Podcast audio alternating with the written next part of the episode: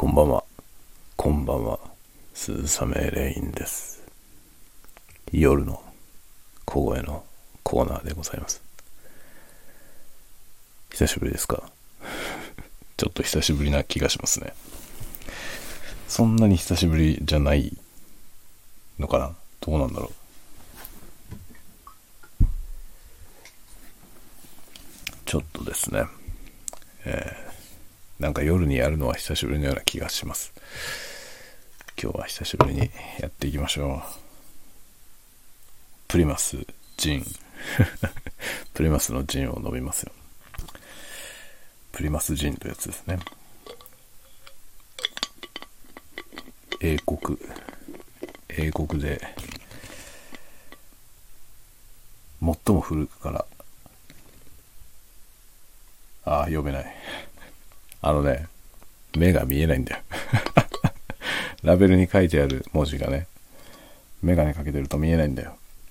老眼ってやつです。メガネを上げるとね、わかるよ。ああ、稼働しているだった。英国で最も古くから稼働している陣の蒸留所。で、1793年よりオリジナルのレシピを守りながら作り続けられている伝統ある陣ですと書いてあります。えー原産国イギリス。いただきますよ、これを。ああ、いいんじゃない？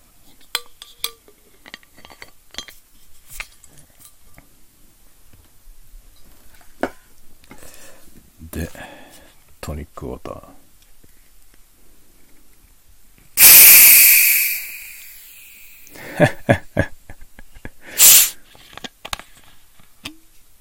電車のブレーキの圧縮空気抜いた時の音みたいなド派手な音がしました。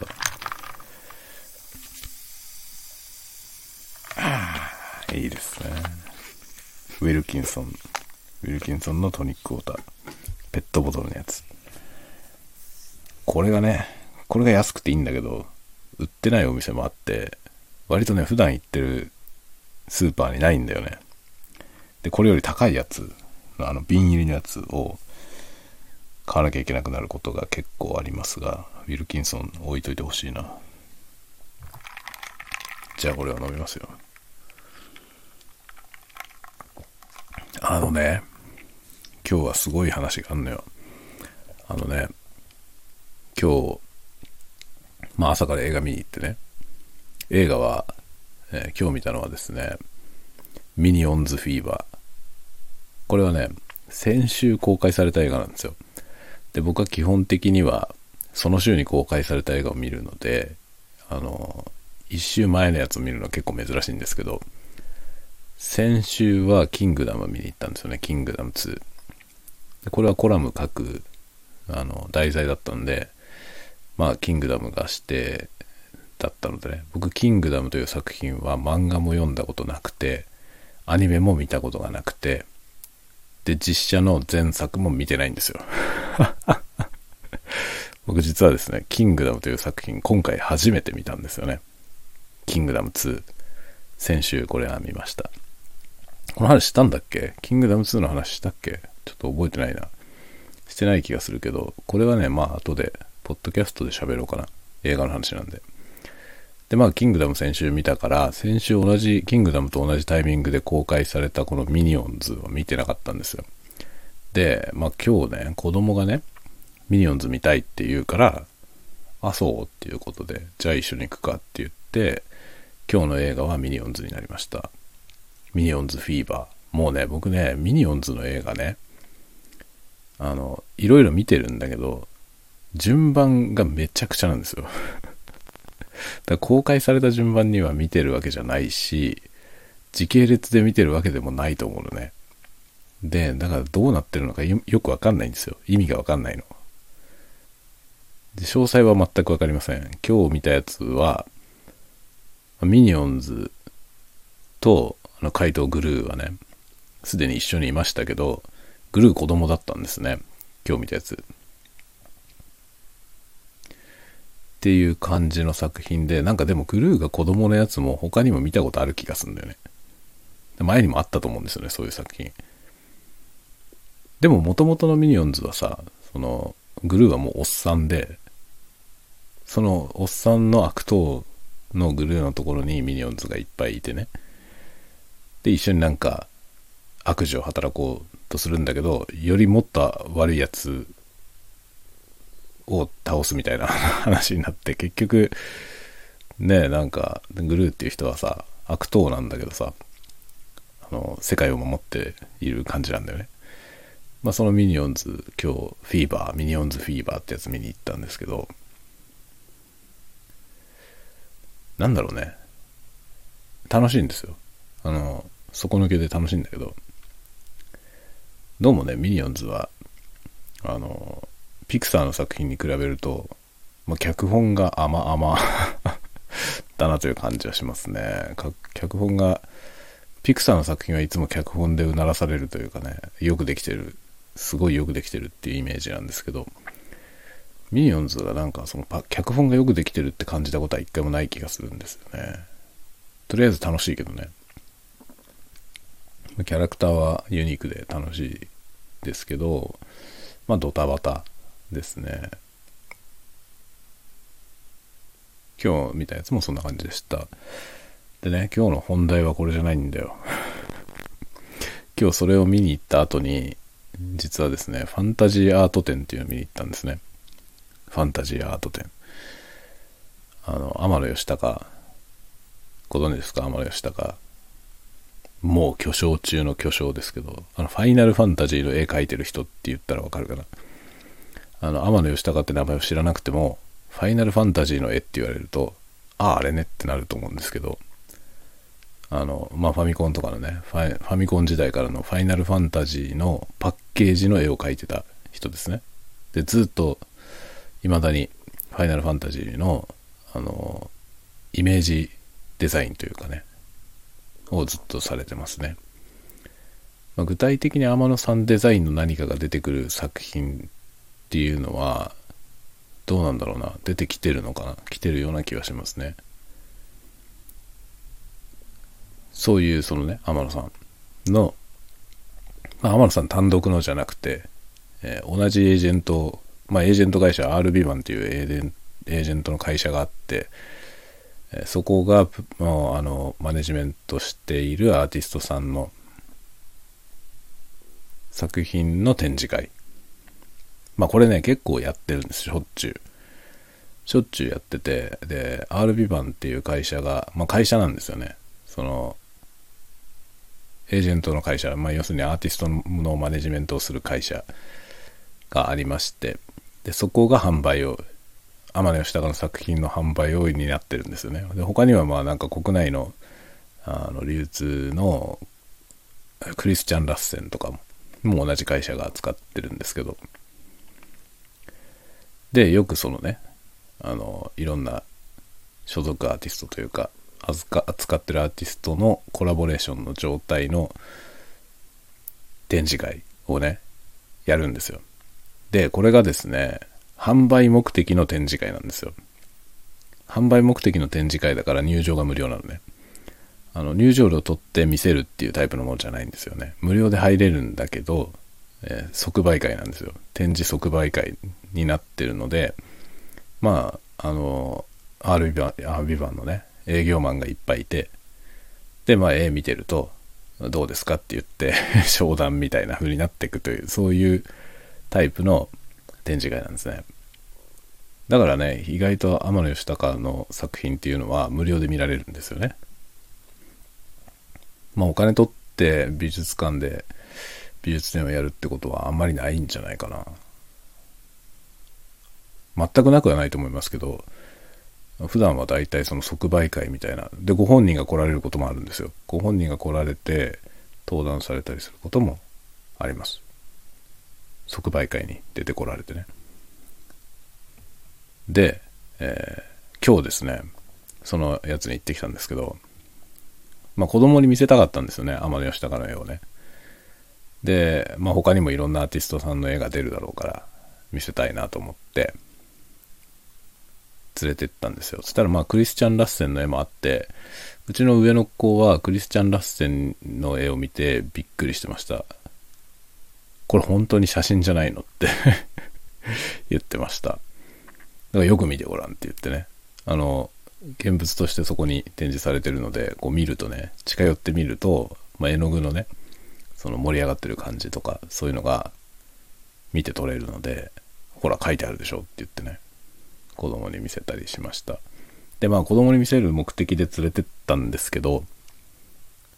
なんとですね、絵を買ってしまいました。まるっきりそんな予定じゃなかったんですけどね、やってしまいましたね、完全に。もうね、営業マンの思うツボ。全く買うつもりじゃなかったから渋りに絞りましたけどね、僕もね。いやー、今日じゃねえよなって 今買うタイミングじゃないよなって言って、もうね、いやいいや、今回はいいやっていうところまで行ったんだけど、まあね、営業さんがね、押してきたね。まあだからどっかで多分ね、押せばいけると思われたとだろうね、きっとね。まあ限界まで値引きしてきました。僕はね、あの美術品をね、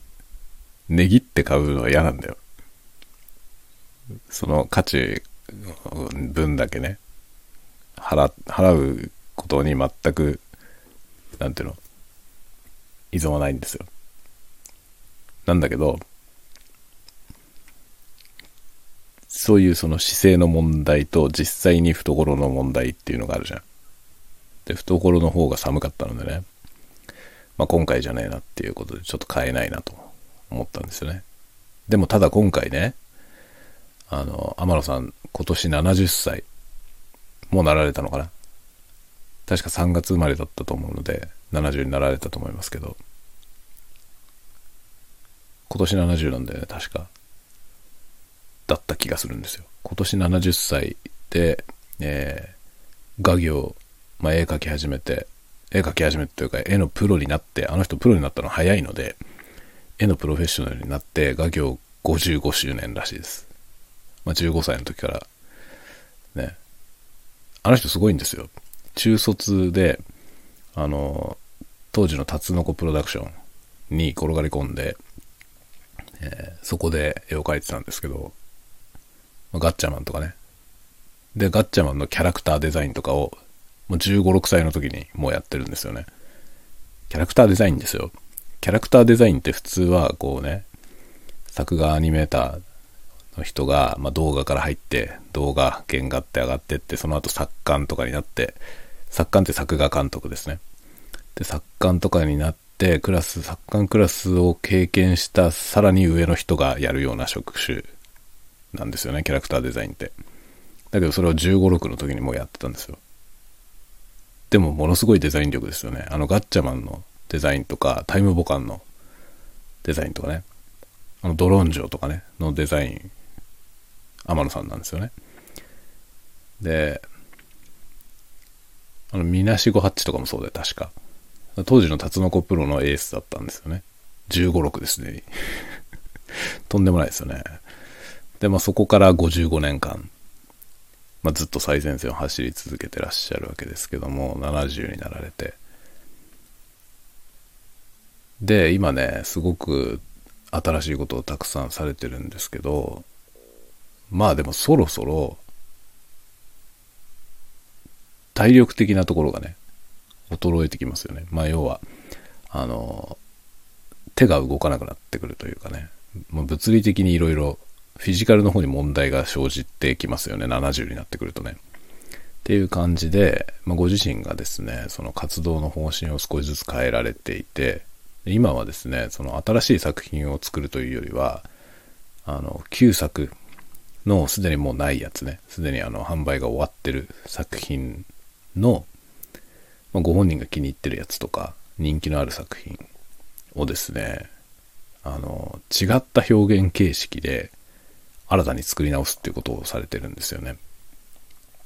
で、今日見せてもらった作品はその中の一つで、えー、まあ、ご本人の意向だと思うんですけど、過去の同シリーズの作品を持ってる人にしか売らないというそういうスタンスで受注生産するというね、作品なんですよ。それを見せてもらったの、それのサンプルを。で、それは、あの、展示されてなかったんですよ。展示されてなくて、まあいろいろ展示を見ていて、で、そしたらね、まあ当然、その即売会だからさ、営業の方が声かけてくるわけですよね。で、どうですか？みたいな。この作品がお好きですか？みたいなことでね。で、なんかいずれはね、家に飾ってみたいみたいなことって思ったりしますか？みたいなこと言ってくるんだけど、まあうちにはすでにあるのよ。それで、いや、持ってんだよねって話で、すでに持ってんですよねって話で、何持ってんですか？みたいなことで、これっていう話をしてたら、その、そのシリーズの作品を持っててる方にしか見せない作品があるんですよということで、ご覧になりますかと言われて、それはね、見ないって選択肢はないじゃない。それ見てみたいじゃない。で、最新のですね、その、天野さんが、まあ、昔ね、版画で、大きな作品として、巨大な版画として出てた作品のリメイクのやつなんですけど、まあ、リメイクは小さくて、その巨大な版画だったやつを小さくして、で、それがですね、ガラス、ガラス板に書かれてるんですよね。ガラスの板に書かれてた状態になっていて、で、それが額装されてるんですよね。あの、額縁の中に入ってるの。ってガラスの板に書かれてるから厚みがあるわけですよ。要は、その、額縁の中のね、その、下の、下地の紙があるでしょその下地の紙の上にガラス板が乗っかっていて、そのガラス板の厚みがある分の、その上の表面に絵が描かれてるんですよね。だから、ライトを当てると影が落ちて浮き出て見えるんですよ。手前に。それがすっごく良くて 何これと思って、めちゃくちゃすごいなこれと思ったんですよね。その、まあ、絵自体も素晴らしいんですけど、そのね、表現が、なんだこれはと思って。で、ライティングするともう全く違うものになって見えて、で、しかもですね、そのカラーライトっていうね、LED で色色がこうだんだん変わっていくような、まあ要はあの僕が持ってるゲーミング PC みたいな状態に虹色の色がね、ちょっとずつ変化していくライトがあるんですけど、そのライトを使うとよりすごいんですよみたいなことで、そのライトをね、つけて見せてくれたのね。そうすると、その、色が入ってさ、変化していくわけですよ。姿がね。そうすると、その、もちろん絵だからね、止まってる作品なんですけど、そこにその時間とともに変化するライトが当たることによって、動きのある作品になるんですよね。なんだこれと思って、すごいなと思って。で、そしたらね、そのさらに最後にね、あの、普通のライト、普通のハロゲン灯のライトを横から当てて、斜め前からね、当てて、その色のつくライトを下から当ててっていう状態でダブルで両方とも当てたらですね、なんとそのね、立体になっていて下に影が落ちるんですけど、その影が落ちている部分だけ色が乗っかって、で、絵の部分は本来の色、そのハロゲン灯で光ってるので、本来の色になって、っていうね、ものすごい不思議なことになったんですよ。最高にすごいと思ってえらい感動してですね、なんだこれすごいなと思って。それで、まあ、委託気に入って見ていたらですね、お値段出してみますかと 言うじゃない、当然。向こうは売るためにやってるからね。お値段出してみますかと言われたので、僕は、まあ出してもらうんだけど、予測したんですよ、値段を。この作品は、でね、まあ、向こうはね、別に値段出そう、出そうとしたというか、伏せてる状態のものを見せようとしたんですけど、こう、ね、表に返そうとしたんですけど、僕はそれを表に返す前に予想したんですよ。値段を。で、僕の予想は60万円。60万ぐらいだと思いますと言ったら、おってなって、税別58万円と言われました。すごくない僕。一発でほぼ、ほぼドンピシャに当てました。約60万円だろうと思いました。その作品を見てね。60万じゃないって思ったら58万円と言われて。まあだから税込みで63万円くらいになるんですけど、ほらねって感じでした。そのぐらいだと思いました。ということで。で買いますかと言われて無理ですっていう話をしたんですよ。無理っすねって言って。さすがに60万円の絵をね、買えないよ。今はね。余裕があったら欲しいけどさ。そしたらですね、もう一個別の作品を持ってきたんですよ。もう一個別の作品は僕が持っている作品、うちにね、我が家にある作品の続編の作品だったんですね。で、その続編の作品も僕は見たことなかったんですよ。こんなのあるって知らなかったんだけど、それはなんかそのご自身も気に入ってね、天野さんご自身が気に入って、最初に書いた作品のその僕が持ってるやつの続編にあたる作品を、そのね、最初のやつを買った人向けに書いたらしいのね。っていうやつの、まあなんかものすごい古い作品なんですけど、それの残ってるやつがまだあるって言って見せてもらったんですよ。で、そっちはめっちゃ安かったんですよ。めっちゃ安かったんだけど、そっちはね、21万円だったかな。21万円。まあ21万円なんて作品ないんだよね、天野さんの作品で。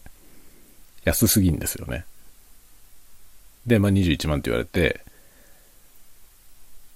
まあ21万だったら別にね、全然買ってもいいんだけど、だけど、作品として、どっちかというとですよ。どっちかというとというか、その60万で見せてもらった作品の方が、買うならね、そっちがいいなと思ったの。なぜなら、そのね、まあ、僕が持ってる作品の続編の作品はタッチが同じなんですよ。その今持っているやつと同じ、まあそれは続編だからね。ほぼ同じタッチで書かれていて、まあ、確かに、つながりのある作品ではあるんだけど、そうそうたくさん絵なんて買えないからさ、ってなるとね、すでに持ってるのと似たような作品よりは、同じシリーズの全然違う表現になってる作品の方がいいなと思って、で、その21万のやつ持ってこられたんだけど、安いからこっちを買いますっていうもんでもないじゃない。アートはね。と思ったのよ。それで、いや、これは確かに安いから手が届くけれども、そういう話じゃないと思うんだよねという話でね。どうせ買うんだったらこっちがいいよねって言って、その60万の方のやつ、ね、こっちがいいんだけど、でもこれはちょっと手が出ないなという話をしてたの。そしたらですね、あろうことか、連中はですね値引きするということに出てきました。びっくりしました。そんなことすんの？と思いましたけど。で、結構渋りに絞っていたらですね、結局、結構なんかギリギリまで値引きしてくれました。だけど本来僕は値引きしてもらって買いたくはなかったんだよ。なんかアート作品を値切って買うの嫌じゃない？価値分かってない人みたいで嫌じゃない？だって僕はさ、その自分がね、値段を提示される前にこの作品は60万と思ったのよ。それは僕だったらこの作品にいくら払うのかと言われたら60万払うっていう意味だからさ。それをね、でも払えないんだよ。そんな金はねえから。だから買わないという選択肢だったんですよ、僕の中では。そしたら向こうが値引きをしてきて、しかも2段階に値引きをしてきて、限界まで下げてくれたんですよね。どうしてもなんかその、まあ向こうはさ、ね、売りたいわけですよ、結局のところはね。なんだけど、どうしてもやっぱり持っていてほしいと。その、すでに持ってる作品のね、その同じ、それを持ってる人には、これも持ってほしいみたいなこと言うわけよ。もちろんそれはさ、営業トークですよ。営業トークだだけど、まあ、天野さんっていう方自身がね、天野さんご自身がね、そういうタイプの人なんですよね。あの、ファンを大事にするというかね、顧客ってことをすごく大切にする人なんですよね。だから作品云々とかそういうことじゃなくて、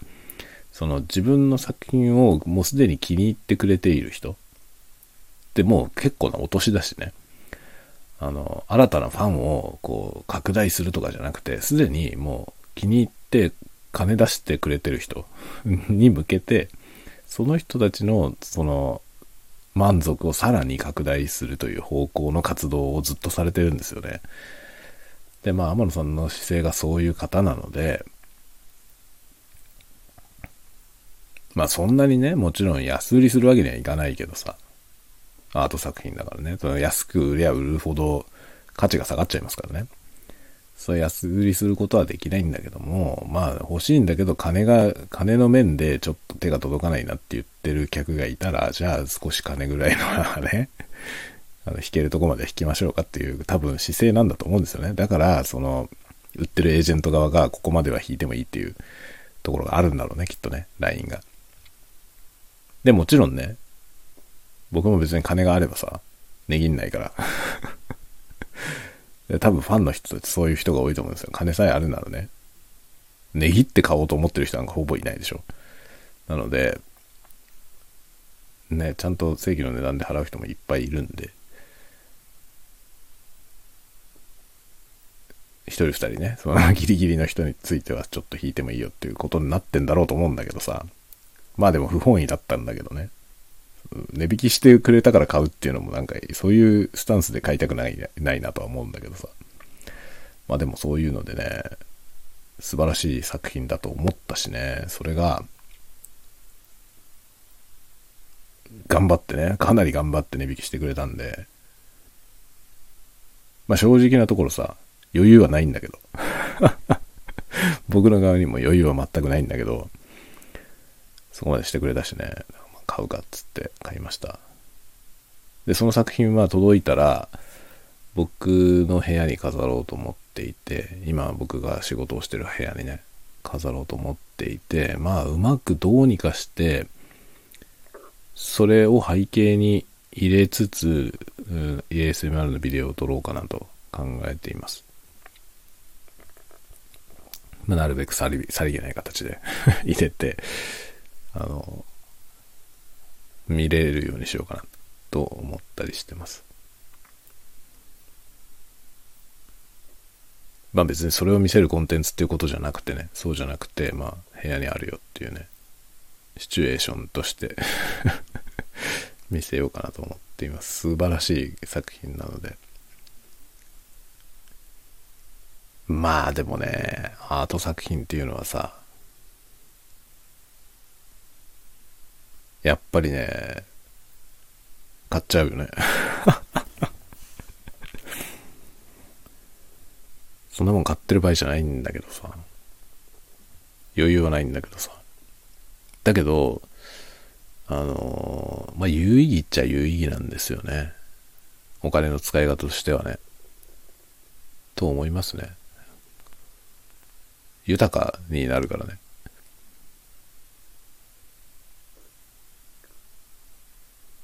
で、やっぱ子供のにもね、あの、影響があるじゃない。アート作品がね、家にあるっていうのはね。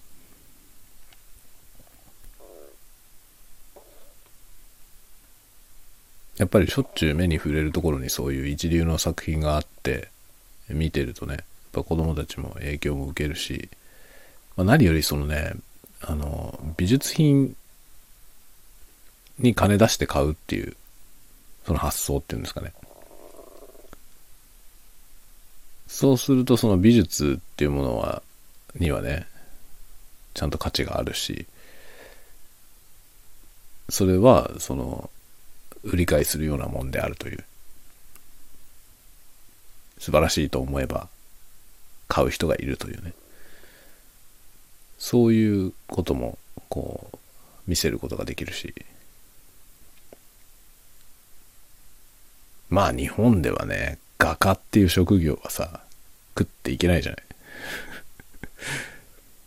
本当に数えるほどぐらいしかいないでしょ。画家で食べられる人ってね。まあ最近は YouTube ができたから、あの、画家みたいな人 YouTuber 兼画家みたいな人いるじゃない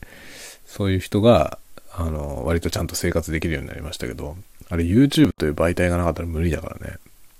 絵の売り上げだけで食べていける人って本当に一握りしかいないと思うんですよね。それは一重にさ、日本人あんまり絵を買うっていう発想がないからだよね。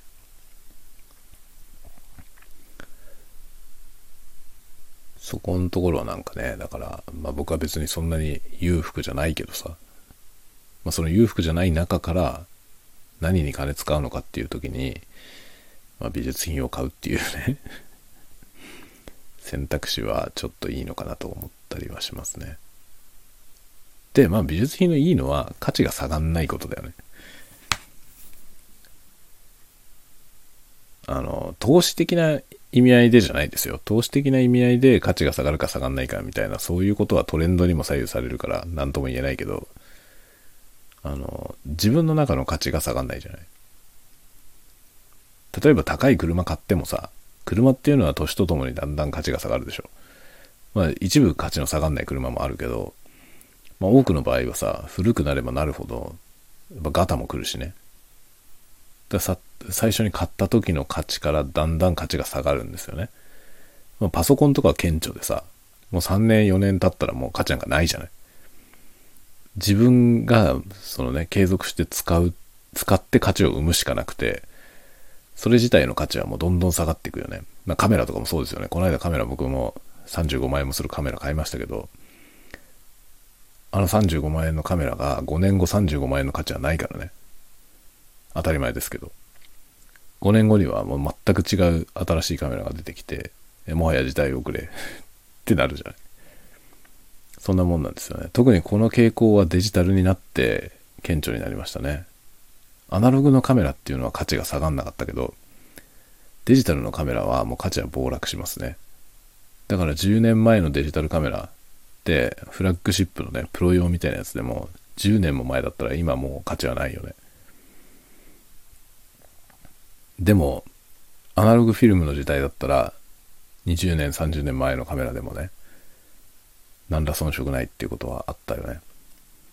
まあ、未だにだってフィルムのね、例えば中盤のフィルムカメラ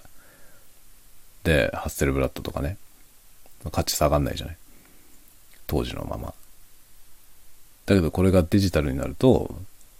ダメですよね。デジタルのハッセルブラッドめちゃくちゃ高いけどさ、あんなのもね、結局何年かすれば技術はもう全部時代遅れのものになって価値がなくなっちゃうからだそういう意味ではあの家電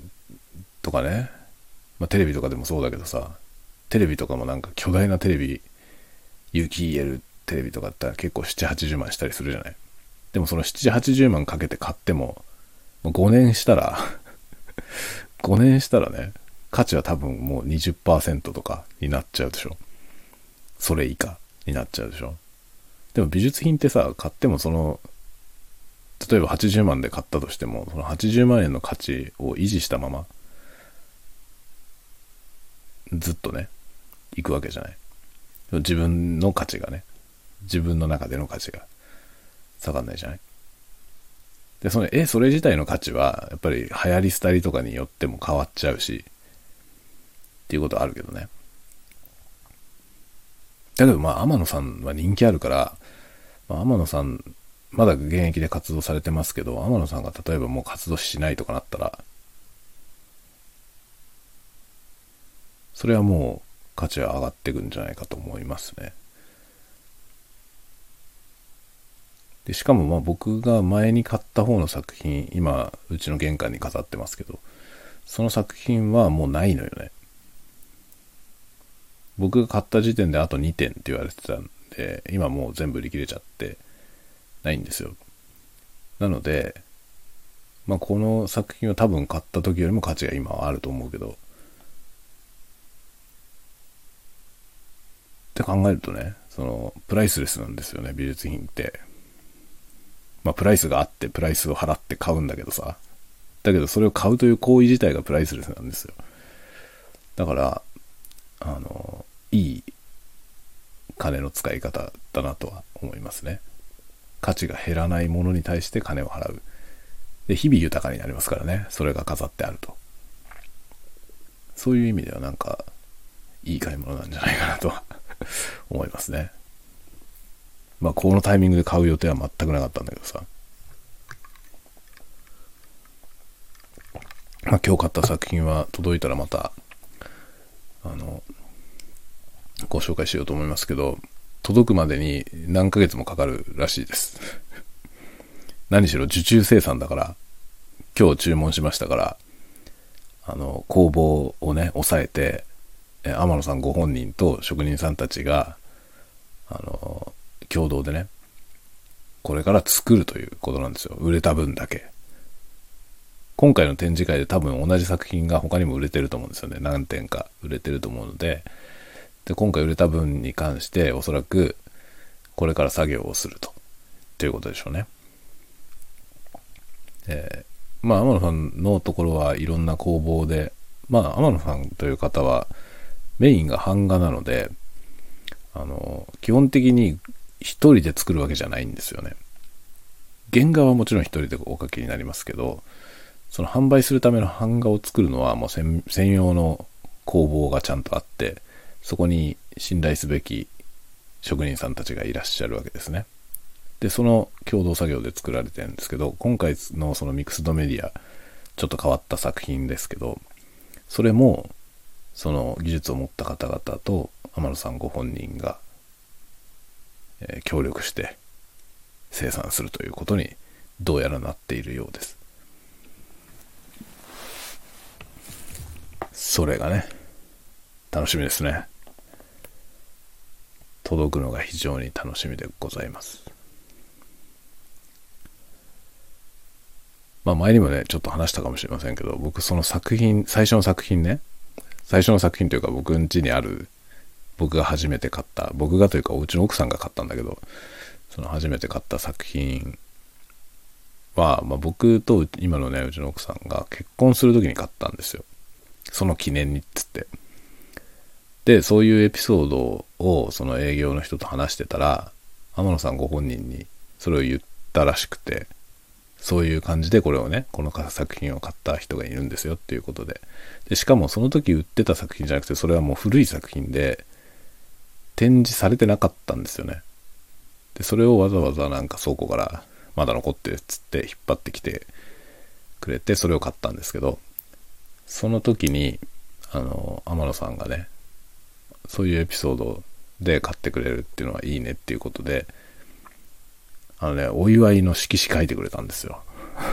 もう家宝ですね。書き下ろしで。あの僕らの結婚する時のなんか結婚するのおめでとうみたいな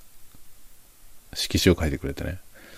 それはもう家宝になってるんですよね。で、今回はまあその、第2弾というか、まあうちにあるやつはあの、ヴァンパイアハンター D の作品なんですけど、その D の作品持ってる人向けに、D の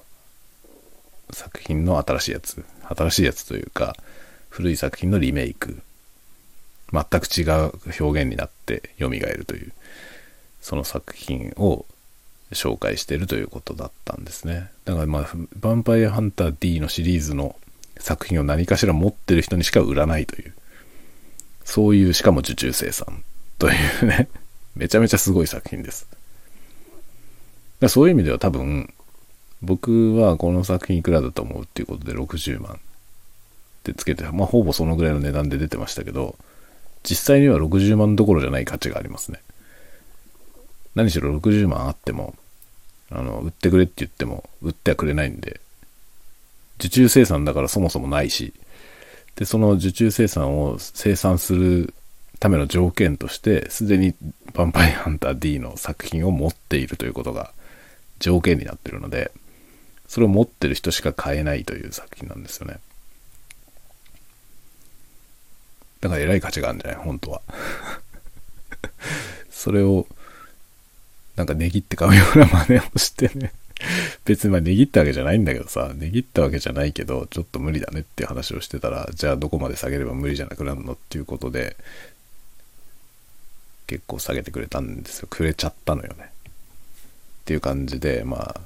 もしそれ買わないってってわけにいかなくなっちゃったんですよ、そういう話で。うまいよね。売る方がうまいのよ。売る方がうまいのと、僕がちょろいのと、ダブルパンチですね。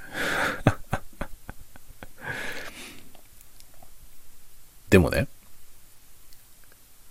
その、ここがすごいとこなんだけど、絵だからさ、アート作品なんで、買ったことを後悔することはまあないよね。そこがやっぱりアート作品を売る、売ることの強みだよね。まあ、現物をその現地で見せてもらっているしね。で、それでもうそれに満足して納得して買ってるわけでしょ？ってことはさ、それが届いた後で、やっぱやめとけばよかったってはなんないよね。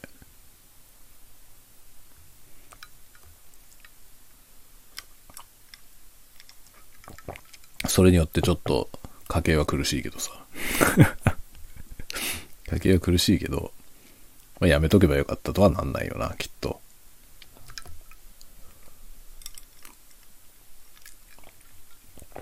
他のものを買うよりもはるかにいいと思う。という感じなんですよ。ものすごい買い物しました。でもね、マジですごいから、ほんとね、これは届いたらね、あの、それを紹介する動画も撮りたいな。何しろライティングによって姿が変わるので、なんかそれはね、見せたいよね。なんかこんなになってるよ、すごくねっていう 話をしたいよね。どこに飾ってどうやってライティングするかっていうことがとても重要になりますけどね。で、まあ学装もしてくれるしね、額も高いからさ、学装してくれるし、まあそういう意味ではね、赤字なんじゃねえのって 感じだけどね。まあ絵はさ、絵やる人は多分わかると思いますけど、額って高いんだよね、額縁。で、R ビバンの作品は、R ビバンで売ってる作品は全部額装した状態で売ってくれるんだよね。で、額もちゃんと作品に合わせて選ばれてるやつなんですよ。選ばれてるというか、あの、作ってるのね。作品に合わせて。だから、多分僕の今うちにある作品はすごいでかいので、それの額はね、額だけでも10万ぐらいすると思うんだよね。10万じゃ効かないかもしれないね。その分も値段に含まれてると思うとね、そう考えると、なんか天野さんの絵は多分販売してる価格が安すぎると思うね。その、世界の天野義高ってことを考えた時に安すぎると思いますね。ババカ上がりすると思いますよ。価値はものすごい上がると思うけど、多分、なんていうの、その転売目的の人には売らないからさ。投資目的みたいなので買うような人には売らないので、で、実際問題多分買ってる人ってほとんどの人がファンだと思うので、多分出てこないと思うね。市場にあんまり出てこないですよね。持ってる人はみんな自分で楽しんでるから。で、多分天野さんご自身がそういう人に売るっていう方向で売ってるんで、まあ、今回の作品なんかもまさにそうだけどさ、だから数売ろうと思えばいくらでも売れるんですよ、そんなの出せば。普通に出せばだってバカ売れすると思いますよ。だけど、受注生産だからそんなにね、量産できないし、だからいろんな制約をつけてね、量産しないという方向なんですよね。で、版画も最初からね、点数決めてて、天野さん昔からそうですけど、あの、版画の作品も何枚作るって決めたら何枚作って、それ、その規定の枚数作り終えたら、その原版をね、版、版自体をもう破壊しちゃうんですよ。破壊処分してしまうんですね。だからもう二度と作れないっていう状態にしちゃうんですよね。何しろその量産できる状態にしとくと価値が下がるから。だから最初にもう何枚作るって決めたら、それで終わり。で、版画作品は基本的にその何枚作るって決めて、それが、あの、投資番号が書いてあります。僕が持ってるやつにも投資番号書いてある。僕の作持ってるやつの作品は200点あるんですよね。だから世界に 200, 200枚存在してますけど、200枚分の何枚目っていうのが、ナンバーが書いてあります。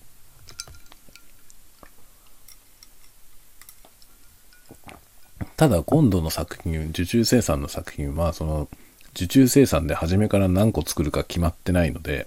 投資番号はついてないと言ってました。シリアルナンバーみたいなものはありませんと言ってましたね。ただ、一つ一つ受注生産で作るから、全部異なると。全部違いますということは言ってましたね。すごいですね。楽しみですね。というようなことでございました。天野義高の絵を2点目 2点目買ってしまいまし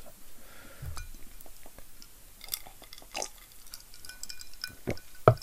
もうほんとね、かなり真剣にコンテンツ制作に注力していかないと家計が回りません。もうガチでやります、僕は。ちょっとね、だからあれですね、あの、マネタイズできそうな ところに注力していくって感じになります。まあ、いつまでもね、なんかその、金になんなくてもいいっていうスタンスでやり続けられるわけでもないからね、ちょっと、ね、なんかそういう、マネタイズできる部分から注力していこうかなと思ってますね。そういう意味でいくとやっぱり YouTube って一番すごくて、YouTube が一番収益化につながりやすい、つなげやすいと思うので、YouTube に力を入れていくことになりそうですね。小説はやっぱり難しいよね、そこのとこが。僕は本当は一番作りたいのは小説なんだけど、小説金になんないからね。こういうこと言うとあれだけどさ、小説は本当金にならないんですよ。何しろ、あの、メジャーのね、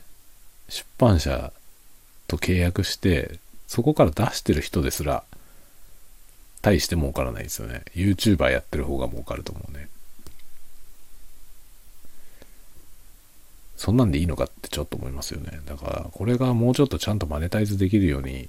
なるといいけどね。なかなか厳しいですよね。まあそんなようなことでやっていきたいなと考えております。ノードの方もね、あのメンバーシップ、あれは一応収益化 のあれなんですよ。だからあのもう加入していただいてる人は本当にありがとうございますって感じなんですけど、あの、あれね、ちょっとどういう風にしていこうかな。なんかもうちょっと付加価値をつけたいなと思うんですけどね。今はなんか、あの、発信が主になってますね。僕のその最前線、僕の最前線ですね。今考えてること、一番ホットなことを紹介するような感じになってますけど、果たしてそこにみんな興味があるかっていう問題はちょっとあるね。ただなんかまあものづくりをする人であればね、そのクリエイティブなことに興味がある人であれば、きっと得るものはあると思うんですよね。で、多分その僕が言ってるようなことを読んで、僕がこういうことを考えてるよってことを読んで、なるほどっつってそこから影響を受けても、多分その、なんていうのかな、その視点のね、あの、ユニークさっていうものがその自分の力になっていくので多分その僕以外の人が僕の書いてることを読んでなるほどと思ってそれをまんま自分に取り入れたとしても多分そこから出力されてくるアウトプットは全く違うものになるのでそういう意味ではすごくあのパクりやすいというかねパクりやすいというかその書いてあることを丸パクってもあの、多分、そのね、読んだ皆さんが何かを出力した時に、作品として僕の作品をパクったようなものには絶対ならないと思うんですよね。もっとずっと根っこの部分の話をしてるので、多分最終出力は全然違うものになるので、そういう意味ではね、なんか発想としては盗みやすい ところなのかなっていう気はちょっとしてます。まあ、そういうのをちょっと共有していこうかなと思ってるんですよね。ああ、なるほどねっていう、そういうふうにして考えるとアート作品っていうのは作りやすいのかっていうことが、ちょっと見えていくと面白いかなって思いますね。問題意識であったりとかね、あそういうところに着目するのねっていうところとか、まあだからそれはね、その、僕が言ってることは正しいってことじゃなくて、なるほどねっていうね、その一例として、なんか吸収してもらえたらいいのかなと思ったりはしてますね。まあ純粋にもちろんただ僕の作品がただ好きでね、あの、その姿勢、姿勢みたいなものを真似ようと思ってないけど、あの、なんていうの、あの作品につながっていく、その思考回路 みたいなものを垣間見て面白いみたいな、そういう楽しみ方もしてもらえると本当に嬉しいですけどね。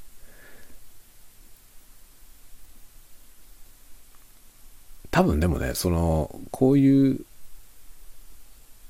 まあ何、何にしろさ、その、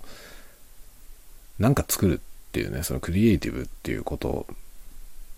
の裏にはさ、必ず多分問題意識ってものがあるんですよね。だから何にも、対しても何にも問題意識を感じない人っていうのは多分何も作んないと思うのよ。なんか作ってね、その例えば文章を書いて発表しようとか、絵を描こうとか、音楽を作ろうとか、なんかそういう作ろうって思う人って何らかの問題意識がきっとあると思うんですね。で、その、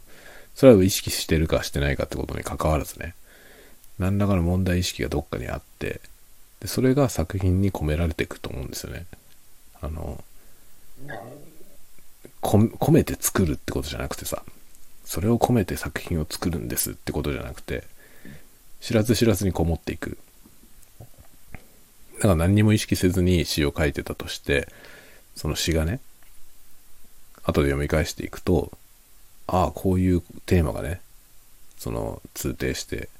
あるなっていうことを自分で発見したりとか、そういうことあると思うんですね。で日頃何の、どんな問題意識を持って暮らしているのかっていうことが、作品に多分、色濃く影響をね、与えていくと思うんで、まあ、その問題意識の持ちようみたいな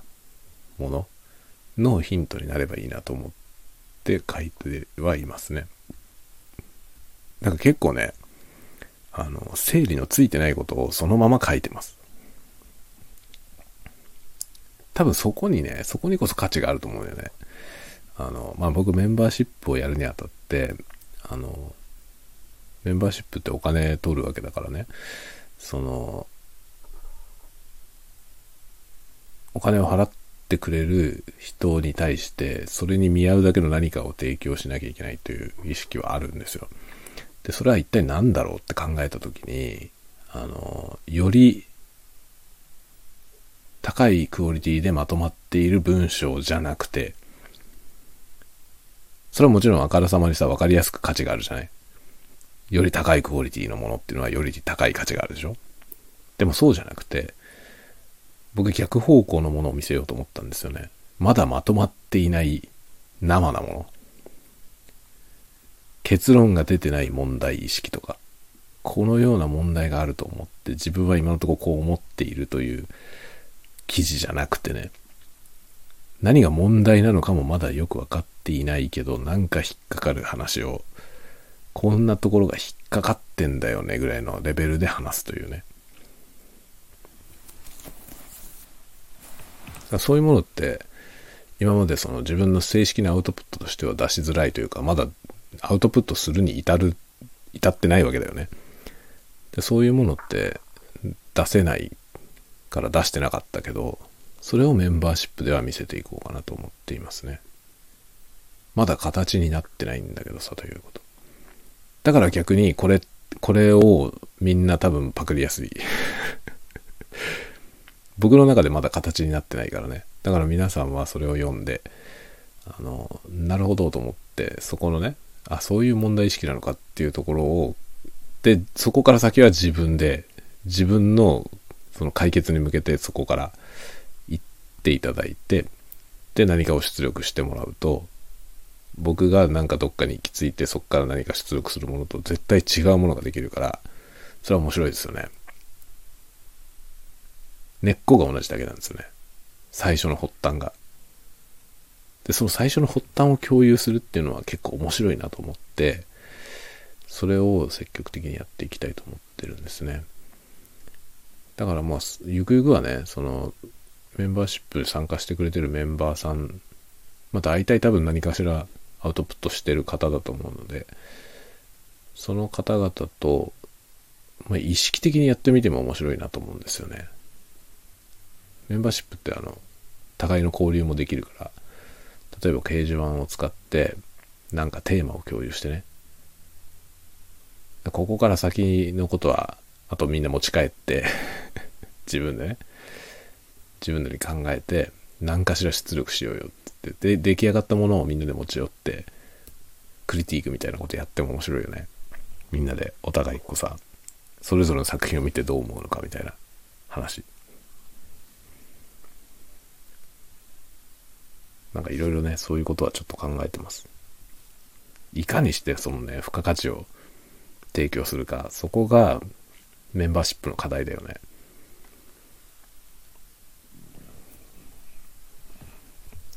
というようなわけで、今日は絵を買った話をしました で、明日はちょっとね、どうなるかわかりませんが、明日何かしら動画を撮影したいなとは思っています。またね、あの、ちょっと、あれだね、ガラスペンでなんか書くやつをやろうかな。今ね、考えてるのは壮大なプロジェクト考えてるんですけど あの、全タングルのね、前に全タングル書くやつ、ガラスペンで全タングル書くやつの動画出したんですけど、あれを、のもっとね、プラクティス的なやつ。まあ、僕自身がまだ全タングルに関して自由自在に書けるほどのレベルになってないんですよね。それは、まずね、パターンを知らないっていう問題があって、そのね、パターン学ばなきゃなと思ってるんですけど、そのパターンを学ぶための練習をそのまま ASMR にしようかなってちょっと考えてまして、で、まあ全タングルのパターンはね、タングルパターン .com だったかなっていうね、サイトがあるんですよ。そこにものすごい数のパターンが載ってるの。で、それを見て勉強しようと思ってるんですけど、今日ね、一番古いページ開いて、見たらですね、まずその一番古いページにパターンが23個紹介されてたんですよ。で、ページ数は80何ページかあるの。だから一つのページにつき20個ずつあるとしたら、1600個ぐらいあるわけですよ。そのパターンがそんなもの全部覚えられるはずないじゃない。で、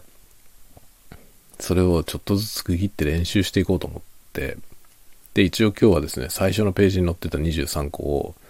スケッチブックに書いたのね。で、それを練習する動画を撮ろうかなと思って。1ページ1本の動画にするか、もしくはパターン10個ずつにするか、パターン10個が区切りが良くていいかなと思うんだけど、パターン10個ずつ練習するだから全タングルとして作品書くんじゃなくて、そのタングルパターンを練習するだけの動画。をね、まあ、パターン10個分練習しますみたいな、ガラスペンで。っていうのやろうかな、とちょっと思ってる。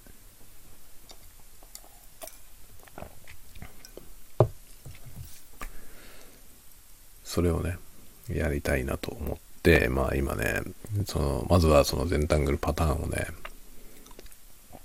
あの、サイトから抜き出してきて、スケッチブックに書き写す練習を今してるとこが、書き写す準備をしてるとこです。そのスケッチブック見ながら、えー、実際に別の紙に練習を書いていくっていう動画を作ろうかなと思ってて、ちょっとそれは明日にでもテストを1本作ってみようかなと思ってる。それは no talking でやるんですよね。 no talking でやれば字幕入れなくていいから動画を量産できるんで でもう2本に1個ぐらいはその Zentangle のやつやろうかな。さすがにずっとそればっかり続くと他のものが見たい人たちがね、離れちゃうと思うんで。まあでもね、ほんとね、 no talking、ちょっと no talking で、あの、労力を軽減したい。字幕が大変すぎてね、本当に。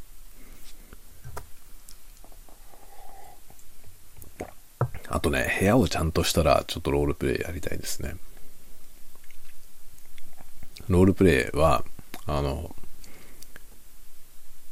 シチュエーションものじゃなくて、あのね、ちょっとこれもいろいろ考えてるんですけど、一本の作品にしようと思ってるんですよね。一本の作品というか、一つの世界。一つの世界観を作ってね、まあそれを小説を書いて、その世界の住人のロールプレイ をやろうやろうかなと思ってます。これはね、実は僕が一番好きな ASMR アーティストのあのエフェメラルリフトさんっていう人がやってるんだよね。エフェメラルリフトさんのやってるロールプレイは一貫してるんですよ。一つの世界観、SF なんですよね。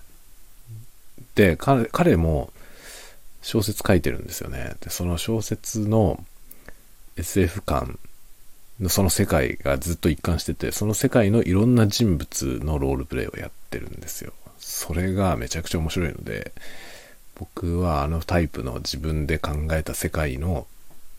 まあ、自分もね僕も SF 書くからその SF の世界観を作ってでその世界の住人の話をねやろうかなと考えているんですよね真似じゃんといえば真似だけどさ もうほんとねリフトはすげえんだよエフェメラルリフトほんとすごくてあれはね、もうなんか ASMR じゃないんだよな。アートだよ。あの人のアートだと思う。もうめっちゃ好きです、僕は。エフェメラリフトの影響を受けすぎている気がする、自分で。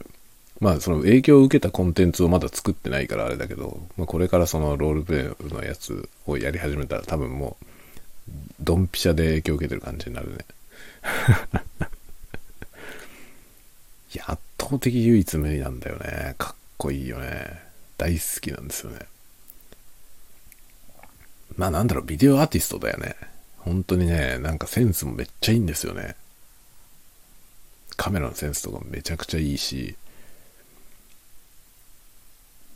で、まあね、風貌にもね、その顔、味があんだよな。めっちゃ好きですね、メフエメラリフトは。